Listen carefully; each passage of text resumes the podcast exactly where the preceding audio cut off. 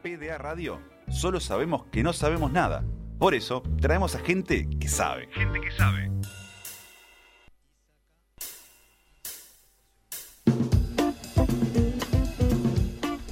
Ya lo decía, el pique una vez por semana. A veces es importante que si uno no sabe, tener el teléfono de alguien que sepa. De un especialista. De un especialista. Eh, Y en esa tanda de especialistas, en ese pool de especialistas que tenemos, una de las secciones corresponde al Grefu. Tuvo Juan Carlos Luzuriaga pre-pandemia, pre-pandemia, otro Uruguay, otro dólar. Y ahora toca recibir Andrés Morales, historiador obviamente, y parte del Grefu. ¿Cómo andás? ¿Cómo, ¿Cómo andan ustedes? Este, bueno, agradecerle al programa y a M24.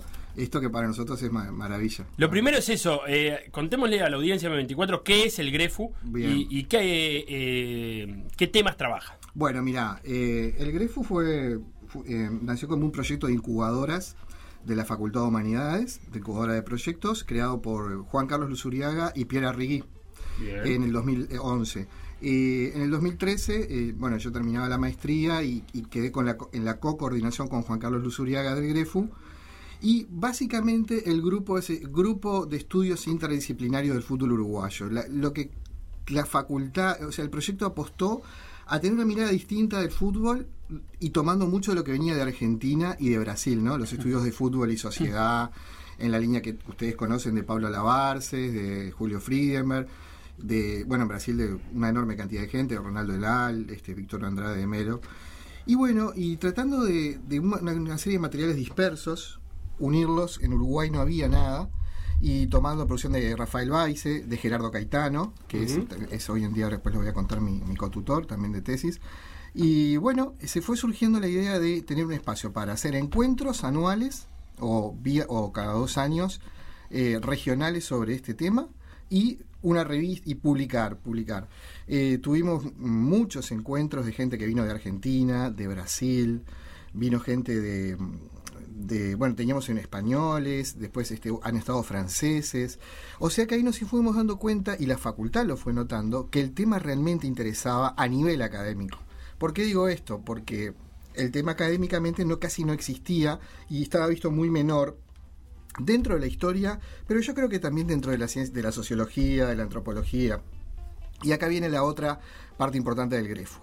Eh, Bruno Mora, que está en el, en, en el ICEF, tiene toda una, una, una lectura crítica de, de, lo que es el deporte y la cultura física y se ha, se ha acercado también mucho a nosotros y nos ha permitido eh, tener ahora una visión eh, como más amplia de poder tomar no solo el fútbol, sino, no sé si Juan Carlos lo estuvo contando, estamos tomando ya otros deportes también. Lo contó, ¿no? Sí, algo anunció allá por marzo cuando estuvimos. ¿Lo dijo? Sí, está. Eh, agrandar también, bueno, por eso que decía, ¿no? Mm. De, de, de incorporar al ICEF eh, o a estudiantes o gente vinculada al ICEF a, a, este grupo. Ahí está. ¿Por qué razón? Y, también está incluido el Instituto Universitario ACJ, que los, los dos, con Juan Carlos, somos eh, miembros de la Cátedra de Historia del Deporte y la Educación Física y la Recreación. ¿Por qué digo esto? Porque está surgiendo una corriente crítica en educación física que también inco incorpora el deporte eh, y el fútbol como forma de, de verlo todo junto, como como forma de ver la construcción de un campo, que serían las actividades físicas, ¿no? Ya sea en un colegio, haciendo gimnasia, como haciendo fútbol o rugby en, en, en el privado, y, al, y, y bueno, con, y es tan amplio el tema que realmente ahora lo que, lo que vamos a hacer en, ahora nomás, en el segundo semestre, todavía no quiero dar una fecha porque no la estamos construyendo, eh, vamos a hacer un, un, encuentro muy grande coordinado por estas instituciones sobre esto, esto, esto del tema del deporte más que nada, ¿no? Y nosotros como Grefu vamos a tener más un espacio en un principio más para el fútbol en general, porque nosotros la verdad la mayor parte de las ponencias todavía son de fútbol, pero la idea es irnos integrando a, a, a espacios más grandes. Genial, entonces eso por ahí se mueve el Grefu. Eh, ¿En qué estás trabajando? Lo dijiste al pasar, que sí. estás trabajando en una tesis que viene eh, al pelo en este, sí. en este mes de julio, que como todos meses de julio se mm. recuerda eh, Maracaná y préndetelo como una escarapela, Guzmán, que a vos te gusta. Eh, tu tesis va por ahí, ¿no? Sí, va por ese lado y justamente le, le, decía a Felipe que me pasaron varias cosas curiosas. Este, La gente misma me va diciendo, porque está en la opinión pública, que se cumple también el aniversario del 7 a 1 de Alemania a Brasil en el 2014. Sí. Y después vamos a explicar por qué es importante. Y la semana que viene eh, Maracaná cumple aniversario. Entonces hay una, hay como una, una vuelta al tema de Maracaná. Aparte, eh, números redondos, que siempre llama la atención, ¿no? Eh, 70 años. 70 años. Entonces, eh, yo voy a dejar para el final Mm. todo lo que fueron, porque por eso traje algún material después para, para alguna cosa leer, porque es muy interesante, cómo siempre fueron los aniversarios de Maracaná, tanto en Brasil como en Uruguay, porque nosotros lo que queremos es hacer un estudio comparado y la tesis que está co- cotutoriada por Gerardo Caetano en Uruguay y Víctor Andrade Melo en Brasil, apunta a hacer un estudio comparado de construcción de identidad. ¿Qué significó Maracaná para los brasileros? ¿Qué significó para nosotros? ¿no? Sacando todo lo que sería el, nacionalismo, o sea, que, que- que es válido, pero no, es, no se trata de, de hacer un discurso nacionalista en torno a Maracaná que lo han hecho en forma muy buena los periodistas, sino que se trata de ver justamente una mirada eh, de la universidad, o sea, más crítica. Este espacio es fundamental para entender cómo son los brasileros y cómo somos los uruguayos. Y entonces ese es el, el- el- el tema que, que estamos. Se puede decir que se, vi- se vivió, porque esto creo que Alabarces también lo, lo marca y lo hemos hablado con Luz Uriaga, Ujú. eh, la tragedia deportiva como constructor de relato Sí. y de identidad. Eh, ¿Tiene ese componente en Brasil, el Ma- Maracaná? Bueno, eh, esa fue la, gran sorpresa que yo me llevé cuando empecé a estudiar toda la, la bibliografía brasileña y las fuentes. Eh, Maracaná es central en la construcción del relato de país fútbol o país fútbol, o sea, eh, Brasil se siente o país fútbol, incluso académicamente eh, hay un libro impresionante que es habla de o país fútbol y qué es el fútbol para ellos como forma de ser brasileros. Y está la tragedia, y ahora vamos a ver por qué, pero también está en la consolidación de nación. ¿A qué me refiero con esto? Todos estaremos pensando en Moacir Barbosa. Sí. Algo que nos El- apasiona. El arquero Exacto. Mua- los palos Barbosa, cantaba. Exacto. Moacir Barbosa es un es impresionante el espacio que tiene en la construcción del relato del fútbol brasilero. Y explico por qué. Porque ustedes ya saben que, mm, porque forma parte ya de la leyenda patria, el, que era, la- era el golero y Guilla le hace el segundo gol. Al primer palo. Ahí está. Eh, aprovecho a decir que ese gol está considerado por la BBC en los 50 momentos más grandes de la historia de la Copa del Mundo, después del gol de Maradona, que el segundo contra Sí, Inglaterra, que es el primero, el segundo momento más grande en la historia de la Copa del Mundo para el país del fútbol, para Inglaterra y para la BBC, es el gol de Guilla. O sea, lo que sí quiero decir con esto es que en YouTube es tan impresionante el interés que genera en el extranjero. Si bien, fíjense que no hay películas, no estaba la tele, pero igual escuchan los relatos, quieren ver fotos. Los jóvenes, es porque realmente uno se lo pone a pensar y, y- y cuesta creer lo que pasó, ¿no? Claro. El 2 a 1 con ese estadio imponente, bueno. Esa derrota eh, no solo era Moacir Barbosa, sino que era un jugador que se llama Bigode, que, que se Ujú. hablar. Casualmente eran- ambos eran morenos, negros. Correcto. Pero, ¿qué pasó? Eh, hay un- una persona fundamental que se llama Mario Filo, Sí. que construye Periodista. el periodista, del, el director del jornal Dos Sports, que era como el gran medio de la época carioca, pero que tenía un impacto decisivo en la opinión pública. Era la mitad más uno, digamos. ¿no? Afirma, era como el gráfico en su momento, en ese momento. Bueno, y decía Mario Filo un libro El negro en el fútbol brasilero, lo saca antes. Pero durante el Mundial, con la derrota, el culpable, al- eh, mirando los jornales al otro día de la final, es Bigode mucho más que Barbosa. Porque era el encargado de marcar a Gilla. Ahí está. Y entonces, mire lo que estamos descubriendo y viendo el lado brasilero de la cosa. Porque la metodología viene por el lado de cómo los brasileros lo vieron, pero a la vez cómo los brasileros nos veían a nosotros Claro. y cómo nosotros nos veíamos a nosotros, pero cómo veíamos a los brasileños, ¿no?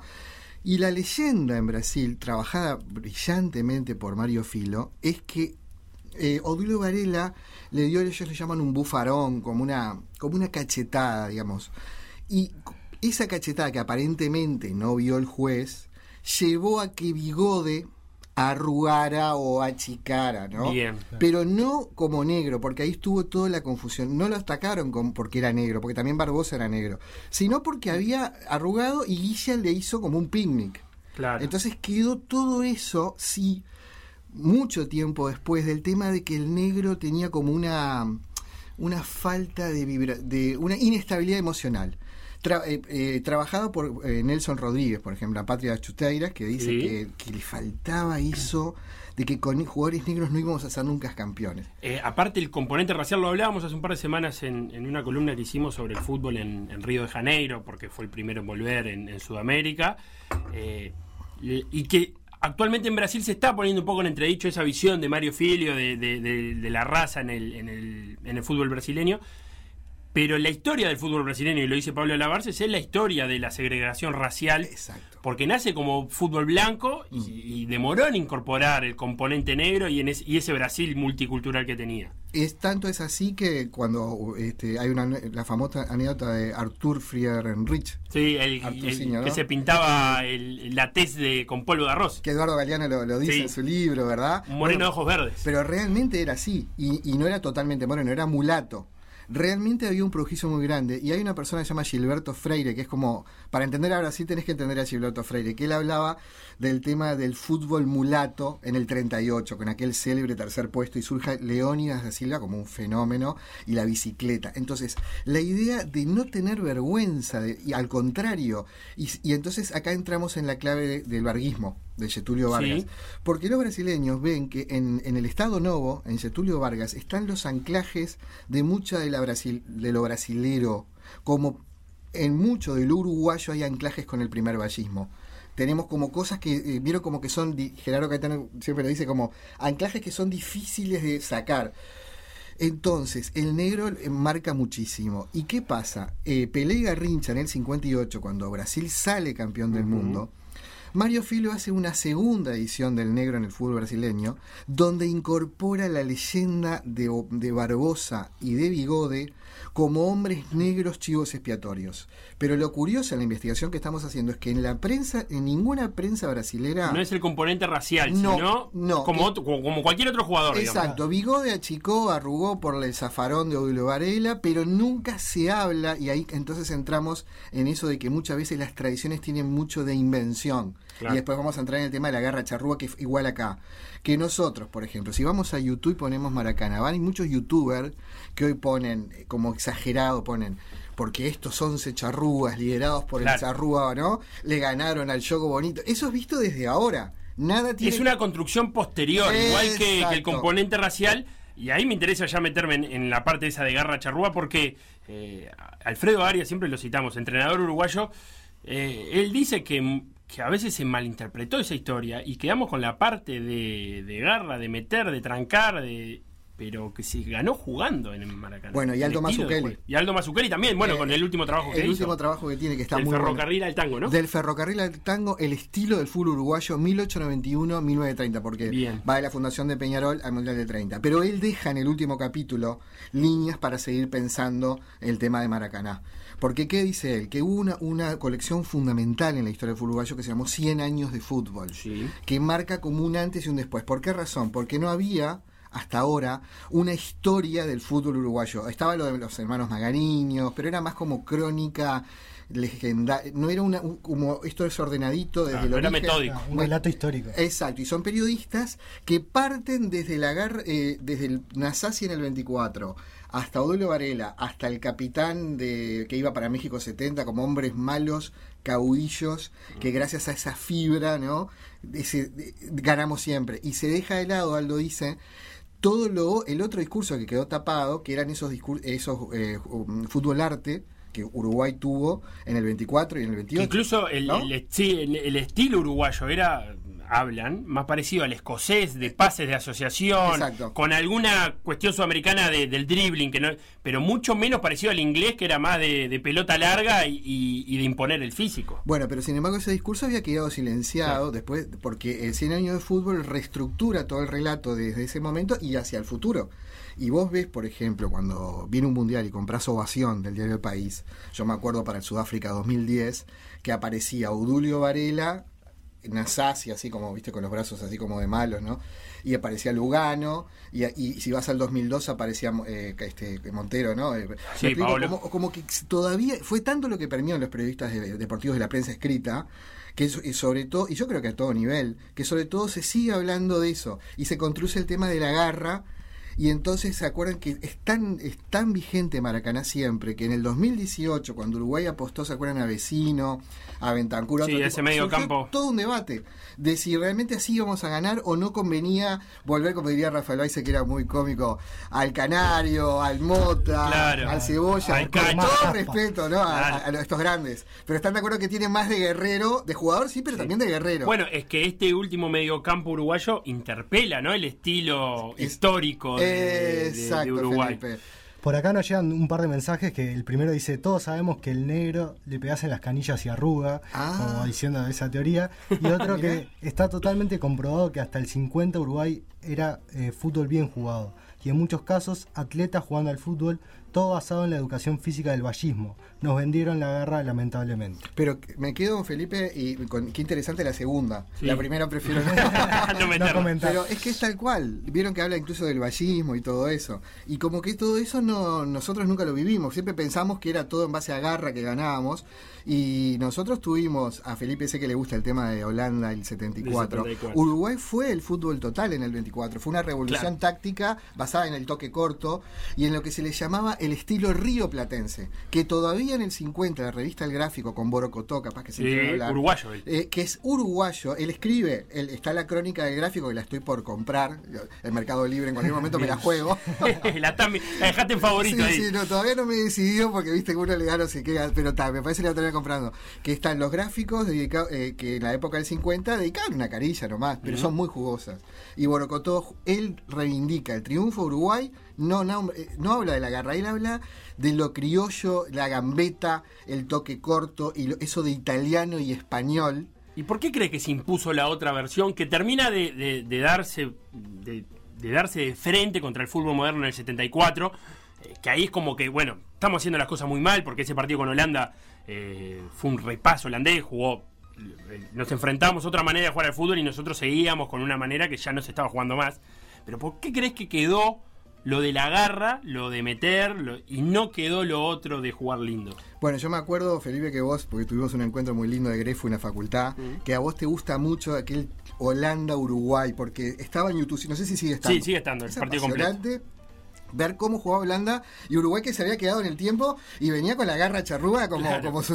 Y o sea, aparte, con capitán, como decías vos, más Nick, bigote, zaguero, recio, Sí. Y que en el 70 había dado resultado que Uruguay este, había llegado a la final. Bueno, ¿qué pasa? Eh, con Aldo Mazzucchelli lo hablamos en un, en un encuentro que hubo en el Grefu, que la decadencia llevó al discurso equivocado. O sea, ¿qué significa? A medida que técnicamente te empieza a superar Argentina, porque Argentina y Brasil tienen que entender este así los radioescuchas también que son nuestros referentes. Nuestros clásicos son o con Brasil o con Argentina. Lo de Europa sí pero ya es más lejano estamos de acuerdo. Sí, sí. Eh, Es menos frecuente son, claro, son muy grandes. Entonces empezamos a perder y, y a perder ya la década de los 40 por goleadas con Argentina y con Brasil. Y Brasil y acá entrando de vuelta al tema de- del estilo de juego y los estereotipos empieza a hablar porque no está la garra que Uruguay empieza a perder el atributo de la técnica de la celeste olímpica, lo, lo dice el Ujú. Jornal Los Sport. Después por eso traje algunas cosas para leer que son no tienen desperdicio. Y empieza a surgir lo emocional. ¿Por qué lo emocional, muchachos? Vinculado a que nosotros supuestamente somos más españoles y los argentinos son más italianos. En la visión de los brasileños. Brasileño. Que 20 años después, en México 70, lo simplifican con una palabra, es la garra. Pero en esa, en esa en esta época, esta palabra, para los brasileros, para el mundo no estaba incorporada. Y acá había toda una disputa, ¿no? Porque en la garra y después todavía poner al charrúa.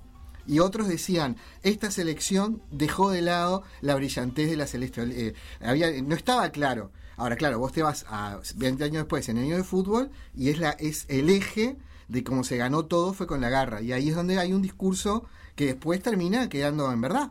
Que Claro. es la, la invención de una tradición, ¿no? Claro. Hasta hoy, creo yo. Eh, Una manera de legitimar, legitimar el fútbol que se estaba jugando en el momento de 100 años de fútbol, que no era No, eh, la manera de jugar de, de, lo- de- de Maracaná para atrás. Y que era muy exitoso a nivel de clubes, porque en esta época Peñarol sale campeón del mundo en el 66. Los 60, claro, la década era, 60. era todavía competitivo hasta, hasta el 74. Alcides, me acuerdo, me decía una vez, que hasta el 74 era competitivo Uruguay. Esa forma de jugar, más a- vinculado a lo malo, a, eh, a- a tomar eso de coraje, ¿no? De, de de- frenar la pelota, de meterla pesada, todo lo que ustedes saben, hasta patadas, bueno, bueno, lamentablemente se, se vinculó mucho también con la, con la prensa argentina, porque acá tenemos un periodista que se llama Juvenal, que muchos han sentido hablar que fue célebre en Argentina, que ahí sí hay un cambio de discurso en Argentina, y es la tradicional guerra de charrúa, ¿saben a qué? A las patadas lo vinculan los argentinos, porque Claro. claramente Uruguay comenzaba a dejarle la técnica a Argentina y a Brasil, y empezaba a tener el atributo que si le ganaba a estos dos gigantes, podía ser por la técnica, pero sobre todo era por la garra. Entonces, claro, uno nace en otra época, nunca nace ese discurso y piensa que es la es el siempre La fue así. forma de- claro, de toda la vida. Claro, y creo que es un debate que el propio maestro Tavares dos por tres lo saca, porque él habla eh, la malentendida garra, dice él, que hay que volver a repensar. Una de las cosas que él está muy orgulloso es, es el de, el liderar, play. claro, liderar las tablas de fair play en los campeonatos, de dejar esa imagen atrás. Exactamente, ¿no? Y, y, este, entonces como que hay un cambio. Y ahora que Felipe hablaba del mediocampo que actualmente tendría Uruguay, si sale bien y se pueden jugar las eliminatorias. Con todo esto del Sí, coronavirus. difícil. Yo no sé cómo van a hacer para venir de Europa. Eso después me lo- Dificilísimo. al, al corte me cuentan ustedes cómo van a hacer.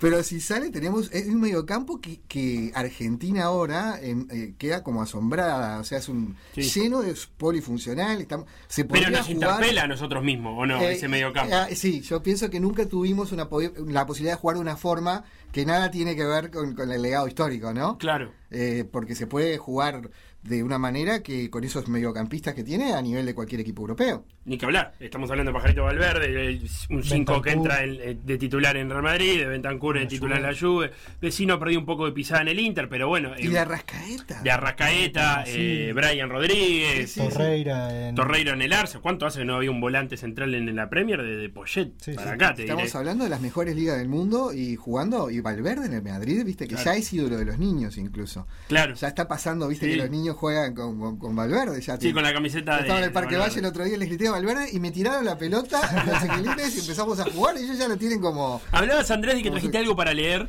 Sí. Eh, contame qué, qué es que tenés ahí. Sí. ¿Viene desde Brasil? Viene de Brasil porque yo tuve la suerte, y esto para que se rían un poco, porque está bueno poner humor. Sí. Era la época que no había coronavirus y era Río todavía era un paraíso. Yo me imagino hoy meterme en ese gol, en la compañía Gol esa, con, Sí. la, con la locura que ya te genera viajar en avión, viste que todos los check-in y Sí. que yo... y ahora agregarle toma de temperatura y salto todo. cepillo de dientes, una pasta y tenés que salir y que Sí. alarma botón. Yo me imagino, bueno, y lo que debe ser estar en Río ahora, está, pero es un paraíso, una ciudad hermosa. Hablábamos ayer con Michelle Araujo, que es un uruguayo, está jugando en el Fluminense, y que nos contaba un poco, pues se sigue jugando en Río de Janeiro a pesar de los números de coronavirus que tiene. Eh, contame un poco cómo es eso, Felipe. Ahora yo te, te- te hago a vos como porque realmente me matá. Me, me- No, que te me- que. ¿Se está una- jugando? Claro, se está jugando. Está jugando la, Cario- así- el Carioca, el campeonato Carioca. Más, el domingo se juega la final, porque se jugó la. ¿Viste? El Carioca está dividido en dos, en la Taza Guanabara y en Sí, la Taza Río. sí. Eh, la semana pasada se definió la Taza Río, que en la segunda ronda ganó el Fluminense. Puertas, es un Maracaná, puertas cerradas. Y con algunos equipos, como el Fluminense, que se negó a jugar al principio, pero que lo obligaron, no le fijaron partidos en un momento, pero luego sí. eh, con Vasco da Gama, que tiene, tuvo una, cen- una decena de casos de- dentro del plantel de coronavirus y se sigue jugando. Y el domingo va a haber final por el Carioca entre Flamengo y Fluminense. Un Fla Flu, imagínate, a puerta cerrada de jugando Maracaná. Muchas gracias, Tres Felipe, veces por el- semana también. Por el dato, la verdad que no lo sabía. Y ahí vi los radioescuchas que los profes a veces vieron que se nos escapan cosas, porque no lo sabía. No, porque es el presente, usted es profe de Eh, historia. Claro, estoy yo pensando, bueno, pero sí les cuento que tuve, la suerte de ir al estadio Maracaná a ver a Mm. Flamengo con Sport Recife. Y, y- y Flamengo en Brasil tiene no sé cuántos millones de hinchas, creo que es, es la hinchada más grande del mundo. Del mundo. Y vos sabés que ser de Flamengo es más a veces que ser de, de de Brasil. Para ellos, Flamengo es una pasión que yo me quedé asombrado. Y bueno, todo lo que pasó el año pasado cuando salió campeón y todo. Sí, claro, de la Libertadores. Bueno, ahora entrando al tema. Llegamos con, con los doctores, que tengo la foto, al estadio Maracaná. Yo no lo conocía, quería entrar, estaba clausurado esa primera. Pues fui después varias veces becado y todo. Pero no pudimos entrar. Pero sí nos detuvimos en una estatua, que es la de Bellini, Que es el, el ca- el campeón del 58, el que, el que levanta la copa, ¿no? Entonces nos pusimos a mirar, y ellos no lo sabían, pero mira, acá estuvo la estatua de Ángelo Méndez de Moraes. Por eso creo que les voy a contar de qué se trata esto. Eh, Brasil hace este mundial eh, con un, el proyecto de hacer el estadio más grande del mundo, en el barrio de los Maracanás, que se iba a llamar Estadio Municipal. Y, el- y un mundial que no se podía casi jugar con europeos que habían estado vinculados a la Segunda Guerra, como Alemania y todo. No vino la Unión Soviética, Argentina no va. y la gran expectativa era Inglaterra, porque por primera vez volvía a Inglaterra. Pero eh, ellos querían mostrarle al mundo, ahora lo voy a leer, cómo un estadio podía superar a Europa. O sea, era la etapa de como o desarrollismo, porque Getulio Vargas ese año gana la elección. Era, todavía había una enorme influencia de que una forma de modernizarse a lo brasilero, que son hasta ahora sí ellos. Si ustedes se fijan los estadios que construyen, no se sienten menos que un estadio alemán, ellos construyen de hiper vanguardia. Entonces, eh, voy a leer lo que dice el Los Sport en el viaje que hizo Geraldo Romualdo da Silva, que es uno de los periodistas estrellas junto con Mario Filo de Jornal, y estuvo recorriendo toda Europa y dice, la base de la propaganda, el estadio municipal, espanto y poco crédito, el fútbol nuevo rival del café, de Carmen Miranda y del Samba. Es inestimable, incalculable e inacreditable lo que se transformará la Copa del Mundo del 50 como agente de expansión del nombre de Brasil. Eh, esto lo sumado al collar de perlas de las playas de Copacabana. ¿Qué significa esto? Acá hay una construcción, bien del Estado Nuevo, de una imagen de Brasil para el mundo. ¿Qué, qué era? Me preguntaban hoy mañana quién era Carmen Miranda. Carmen Miranda era la, reina del, fue la primera reina del samba y era una mujer blanca, pero que tenía en la cabeza una ensalada de frutas. Y había triunfado en Hollywood. Entonces, Brasil, como Uruguay, con su complejo de inferioridad siempre latinoamericano, siempre quiere a ver cómo lo ven Europa, cómo lo ve Estados Unidos, ¿no? para sentirse más. Y es la primera vez que empiezan a hablar de Brasil en función de la mujer exótica tropical. De ahí a los mulatos estamos en, un, muy cerca. Y es la época del samba mulato, de, eh, música vinculada a la, raza negra. Entonces lo que faltaba para esa ecuación de país tropical era el fútbol. Y el estadio municipal iba a permitir tener un símbolo de Brasil para el mundo. Hoy cuando vas a Río, las postales que te venden son o del Corcovado o del Estadio Maracaná todavía sigue siendo uno de los símbolos de Brasil. Y siguen siendo muy orgullosos ellos de, ese estadio. Ahora, el tema era que Ángelo Méndez de Moraes se lo quería apropiar como propio de, su partido y de su campaña electoral. Él era alcalde de Río, pero eh, tenía mucha fuerza dentro del Partido Social Democrático, que era el que estaba en el gobierno, que estaba vinculado a Getulio. Entonces, él había sido mandado durante la Alemania nazi la, la Italia de Mussolini a que recorra cómo los nazismos y fascismos, por Getulio Vargas, utilizaban el estadio para amplificar su poder. ¿A qué voy con esto? Eh, el Foro Mussolini, que eh, era un estadio, se llamaba Estadio Nacional del Partido Fascista, y, se podía llamar perfectamente Estadio Mussolini. De hecho, la idea era el nombre del estadio y estaba lleno de estatuas rodeando del Duce y de los grandes emperadores, ¿no? Rodeando el estadio.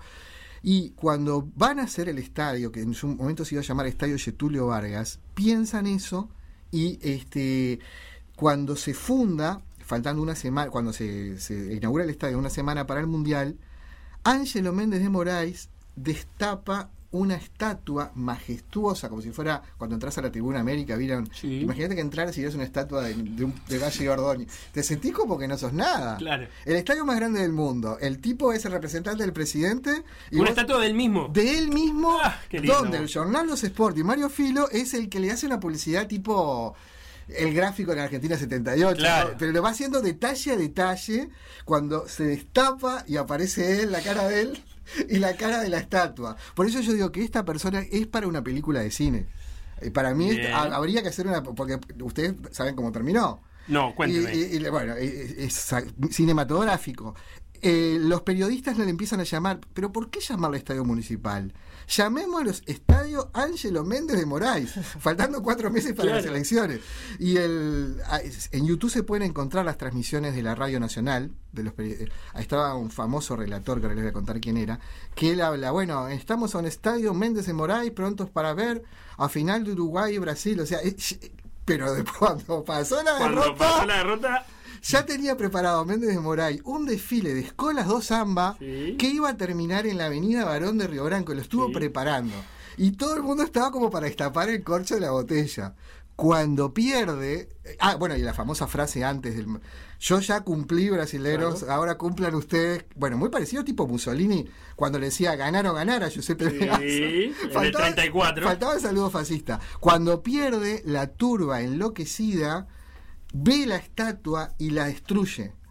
Entonces es la caída meteórica de este hombre, su cualquier ambición. Literal y metafórica, la caída de la estatua y, y, de la figura. Y sus rivales políticos, que eran la, eh, en la elección la UDN, Unión, Unión Democrática Nacional, empiezan a hablar, se cayó la estatua del cabezudo porque en el fondo se estaba cayendo todo ese aparataje, ¿no? Igual ganaron, igual Getulio ganó la elección, pero parecía el fin de, del mundo.